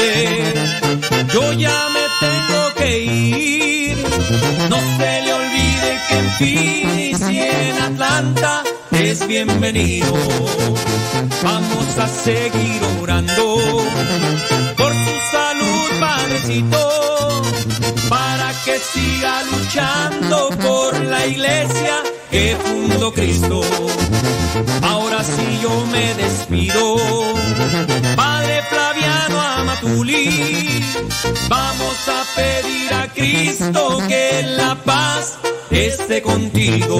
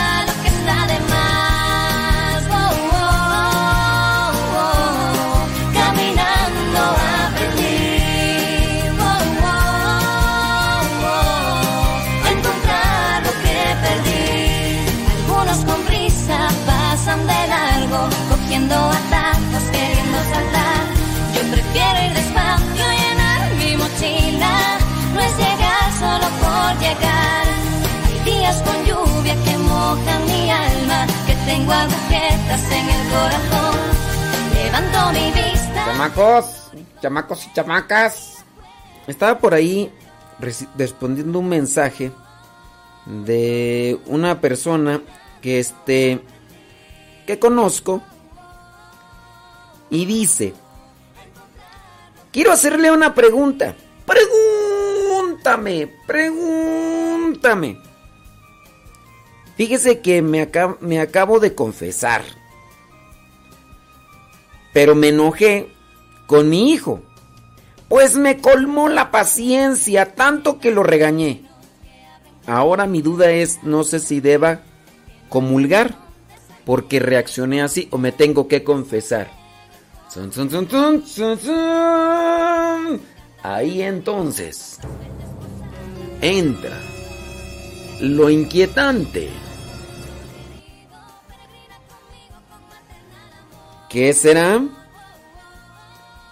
Se recién se confesó, pero su hijo le colmó la paciencia. Se tiene que volver a confesar one more time. Ahí es donde entra la- el análisis de cada una de nuestras acciones. Bueno, no sé si me está escuchando. No voy a decir su nombre, ¿verdad? O si digo, si digo su nombre. Eh, sí, pues voy a decir su nombre más no su apellido. Acabo no hay problema con el nombre. Ni modo que... Ni modo que haya muchas... ah, Ni modo que sea la única con ese nombre, ¿no? Vamos a decir su nombre para ver, saber si me está escuchando. Mira Patricia. Mira Patricia, ¿me estás escuchando Patricia? Si me estás escuchando no me estás escuchando, porque si no me estás escuchando, pues para qué entonces digo.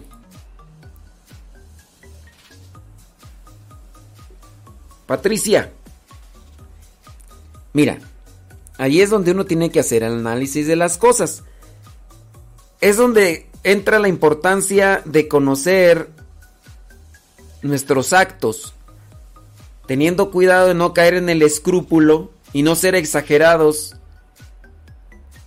ni siquiera tampoco para echar, porque somos el escrupuloso es exagerado y ve pecados donde no los hay. Ahora, yo te decía, de- decía que se enojó con su hijo, pues lo le colmó la paciencia y lo regañé. ¿Lo regañates o lo rasguñates tú? Es que aquí dice rasguñé, que lo rasguñé. O, eh, o es regañar. No, es que si lo rasguñaste, pues ya entonces ya te agarraste ahí, ¿verdad? Sí. A ver, Patricia. Patricia. Responde, Patricia. O digo tu apellido. San Pablo dice, enójense pero no pequen. Enójense pero no pequen. Entendiendo que si te enojaste y regañaste a tu hijo, digamos que el regaño es un llamado de atención para que despierten de su egoísmo los chamacos y hagan caso a las indicaciones que les estás diciendo, ¿no? Entonces, ¿es pecado regañar? Mm, no, no es pecado regañar. Se entiende regañar como un llamado de atención para que despierten de su egoísmo y hagan o atiendan a las cosas. Ahora, dentro del regaño tiene que ir una corrección. Yo lo que sí considero es que en muchos de los casos, cuando se regaña y se utiliza más un tono de voz áspero, los hijos no van a entender en muchos de los casos. No van a decir, ay, gracias mamá porque me regañaste, fíjate que me hacía falta. No, son pocas las veces que nos acordamos de los regaños, pero con corrección. Yo me acuerdo más de los regaños cuando iban con la medicina. Porque si el regaño nada más está así nada más para sangolotearnos, te estoy diciendo, ¿por qué no haces caso? Y cuando ya le agregaban un, mira, tú no haces caso, pero si no haces caso te va a pasar esto y esto y esto. Tienes que aplicarte y hacer esto y hacer lo otro y hacer aquello. E incluso aunque yo no te lo diga, ya me están dando un plus. Entonces ustedes ahí analicen eso. Lo- regañar a los hijos. Entonces sí analicen eh, eh, con qué intención lo hicieron. O, o habrá algunas de ustedes, mamás, que dicen, odio a mi hijo, lo voy a maltratar cual perro callejero que no quiero y que me encuentro en la calle y que solamente tengo ganas de patearlo porque quiero sacar mi estrés. Y así voy a darle una zarandeada a ese hijo de su padre y de mí. Porque me tiene ya el buche lleno de piedritas. Y ya no aguanto más. ¿Será? ¿Será que algunas de, sus de las mamás que nos están escuchando tengan esa intención con sus hijos? Yo no creo. Digo, a menos que ande por ahí una media así desenfocada de las cosas. Pero todas las mamás regañan con una buena intención, aunque a veces pienso yo, eso es mi pensar, mm, no saben hacerlo.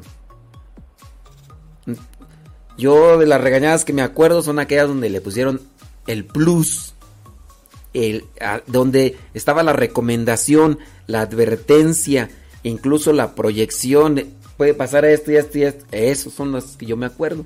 Y ya. Dice, así fue, lo regañé porque no me obedece en algo que le estaba diciendo. Y que sabe que me molesta cuando se comporta así. Gracias, padre, es difícil tratar con los hijos. Naturales son los indios, dijo Lino Huitrón. Yo cuando a veces los veo a ustedes digo, bendito sea Dios Todopoderoso. Gracias, Señor, por haberme llamado a esta vocación. Gracias, Señor, porque porque eres grande. Sí, la, el matrimonio es algo así. Pero miren, con relación a- al, al regaño y todo eso, yo sé que te sientes mal porque a lo mejor tu hijo empezó a llorar o andaba ahí todo chipil y a lo mejor dices, ¡ay, hice algo grave! Pero no porque el otro se tire tanto al suelo o no se tire, tú debes de sentir el peso de tus faltas. Todos debemos de ser conscientes de las acciones, de nuestras palabras y en base a eso debemos también de hacer un cambio, una corrección, pero no debe ser con base al resultado que tienen tus palabras tus acciones en los demás, porque si el otro, eh, la otra persona, en este caso tu hijo, ya fuera insensible y, y así hubiera sido tus palabras tan fuertes, tan dolosas, tan dañinas, tan hirientes, pero como no sintió, pues tú dices, ah, pues no me, no me siento mal porque, eh, pues yo veo que anda re bien, o sea, no, uno tiene que ser reflexivo en eso y a lo mejor no lo hiciste sentir mal o no lo expresa, pero uno tiene que analizar muy bien sus actos. Pero te digo, pues, ay Patricia, yo creo que ni me estás escuchando, pero bueno, ya ahí te lo dije. Palo dado, ni Dios lo quita. Ándele pues. Muchos thank yous por acá. Ay, pues que me están mandando por acá mensajes y preguntas tú, pero... Sí, hombre.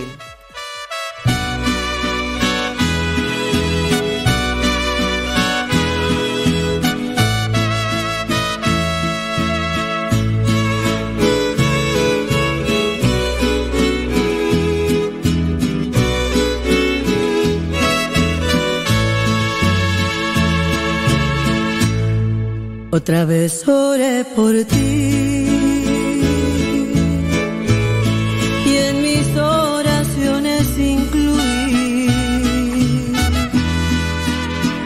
bendiciones recibieras, que tus días felices fueran. Otra vez oré por ti. Ya nos vamos. Ya se nos acabó el 20. Ni modo, dijo Lupe, ¿qué le vamos a hacer? Dijo Don Roberts. Viene Pati Paco con lo que Dios ha unido en su programa. Así, lo que Dios ha unido. Gracias por acompañarnos. Gracias por estar ahí presentes. ¿Y qué quieren que les diga? Pues que Dios los bendiga. Y al ratito regresamos con el programa de todo un poco para el católico. También lo siento.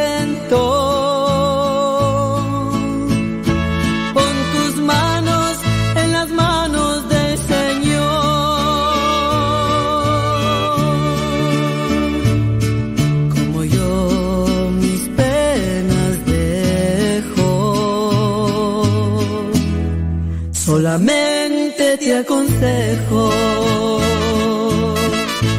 que trates de superar esas cosas que la vida te traerá. Son las pruebas del camino, obstáculos que No por mucho madrugar amanece más temprano. Pero si tú madrugaste, ya pudiste escuchar todo el programa. Nos escuchamos en la próxima. En el programa Al que Madruga.